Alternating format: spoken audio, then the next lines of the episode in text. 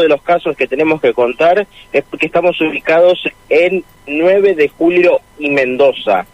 Aquí está eh, un conocido eh, rapipago, ¿sí? que ya hemos evidenciado en su momento, eh, ¿se acuerdan de este robo multimillonario que se había dado el año pasado? 40 millones de pesos se habían robado aproximadamente de este rapipago eh, que había sido eh, violentado a través de un boquete eh, que habían entrado a este local comercial. Bueno, hoy volvieron a robar, volvieron a entrar a este lugar que está ubicado el 9 de julio en Mendoza. La modalidad fue distinta, rompieron con un piedrazo el vidrio templado que tiene este local e ingresaron.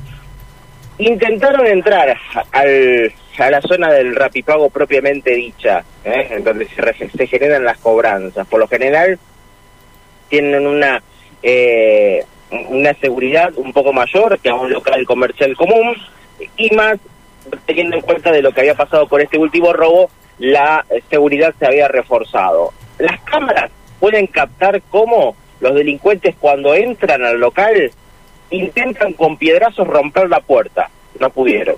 No pudieron romper esta puerta, por ende no pudieron ingresar. Por ende, lo que intentaron fue romper la caja registradora del drugstore, eh, que está, eh, o sea, que, que, que, están dentro del mismo local comercial y eh, se intentaron llevar algo de cambio, que es lo que tenía la caja registradora y no mucho más. 100 metros del Ministerio de Seguridad.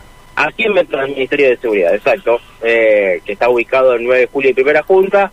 Volvió a suceder esto, el vidrio tiene, el vidrio se rompió por calle 9 de julio eh, y bueno, eh, termina siendo una muestra más que elocuente de la situación que se está viviendo en la inseguridad. Yo no puedo creer que nadie haya escuchado una explosión de vidrios, ¿eh? por más que sean las 2, las 3, las 4 de la mañana.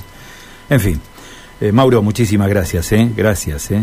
abrazo, hasta luego. Chau, chau. Mauro González, ¿eh? reflejando los primeros datos que deja la jornada en la crónica policial.